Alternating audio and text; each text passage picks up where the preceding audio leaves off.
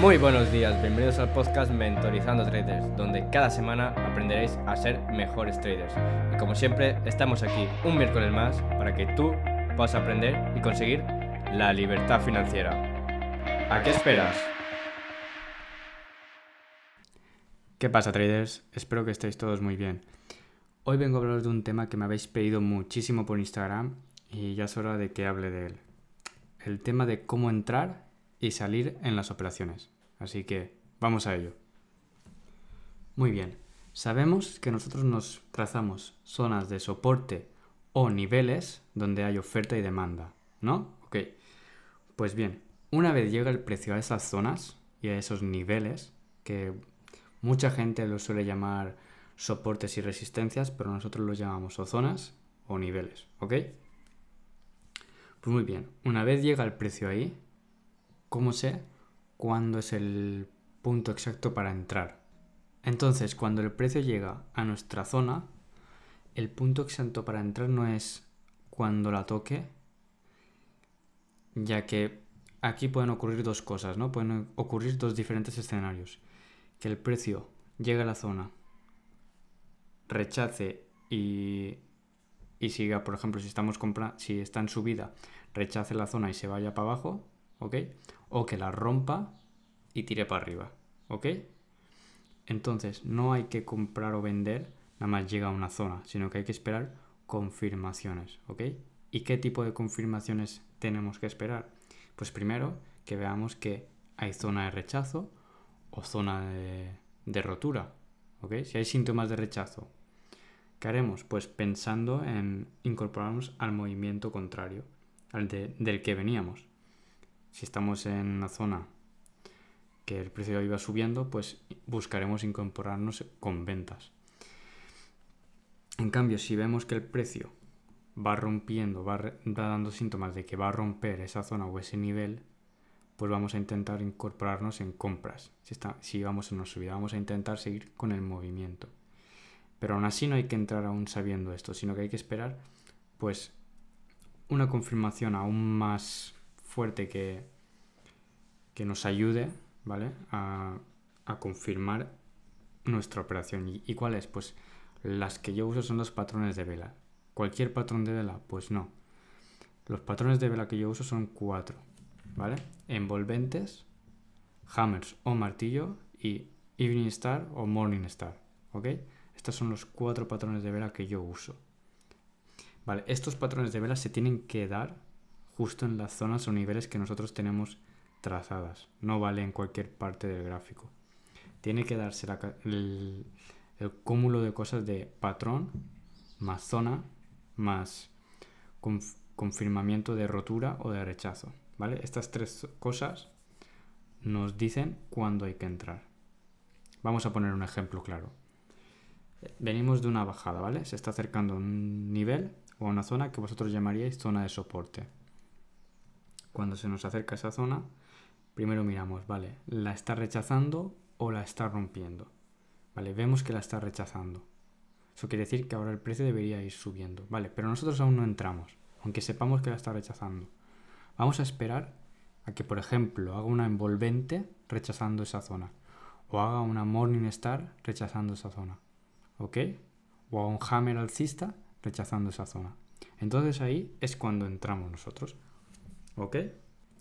Y seguro que tú te estás preguntando, ¿y por qué entrar así y no entrar cuando, cuando toque la zona? O sea, nada más toque la zona, entrar.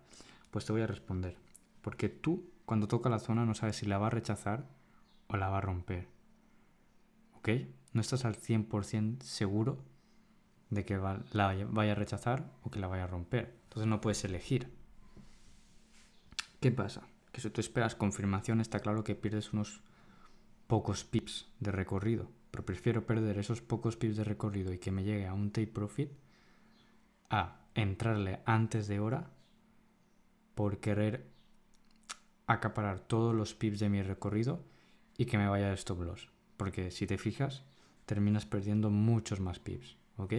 Yo hasta que no me di cuenta de esto, mm, solo hacía que stop loss, luego me hacía un take profit, luego stop loss. Sabes que no, no, no sacaba esa rentabilidad. Cuando puse esto a trabajar, este método de cómo entrar, ahí empezó a funcionar todo mejor.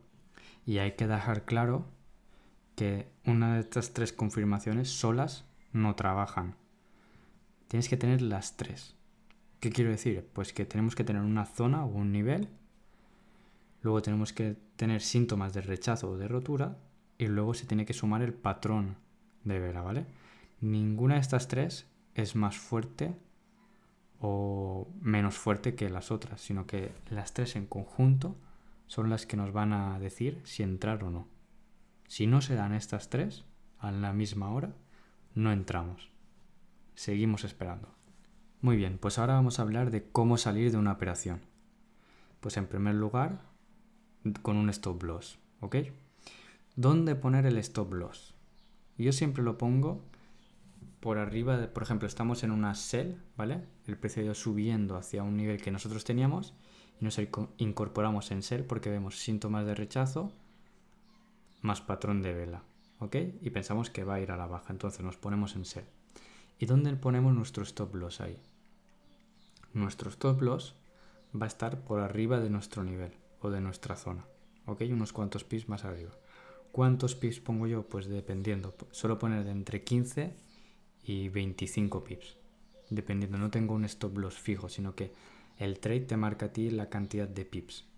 Y dependiendo la cantidad de pips que te tenga tu stop loss, pues tú vas a adaptar tu, tu gestión de riesgo, ¿no? Tu riesgo que vas a correr en esa operación. Vas a adaptar tu lotaje, mejor dicho. Si por lo contrario estamos en una zona de en un nivel de compras, ¿vale? Venimos de una bajada, tenemos un nivel de compras, el precio llega, vemos que lo rechaza y que se nos crea un patrón de vela indicándonos que el precio ha rechazado ese nivel, pues entraremos en compra. Entonces, ¿dónde ponemos nuestro stop loss? Pues igual que, en el anterior caso. En este caso sería por abajo de la zona, unos pips más abajo, para tener un pequeño de margen y, ya está. Y eh, pondríamos un lotaje que nos respetara nuestra gestión de riesgo. ¿Ok? Ahora, imaginaros que estamos en una compra, ¿ok?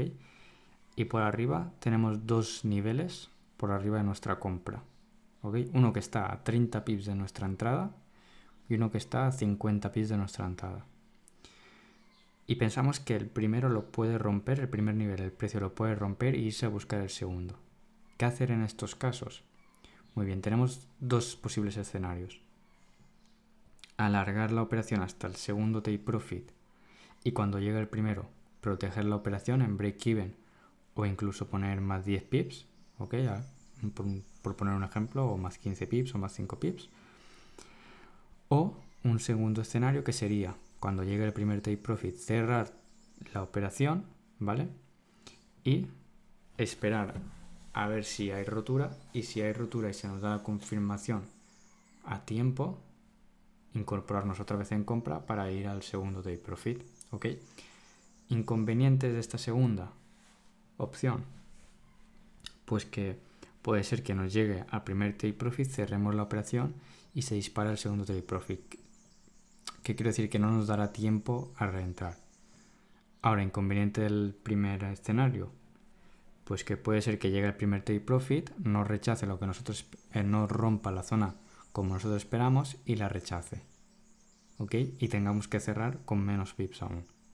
Entonces yo, por mi experiencia, prefiero cerrar cuando llega el primer take profit y si puedo entrar para llevarme el segundo take profit bien y si no, pues también ya tengo el primer take profit por lo menos asegurado.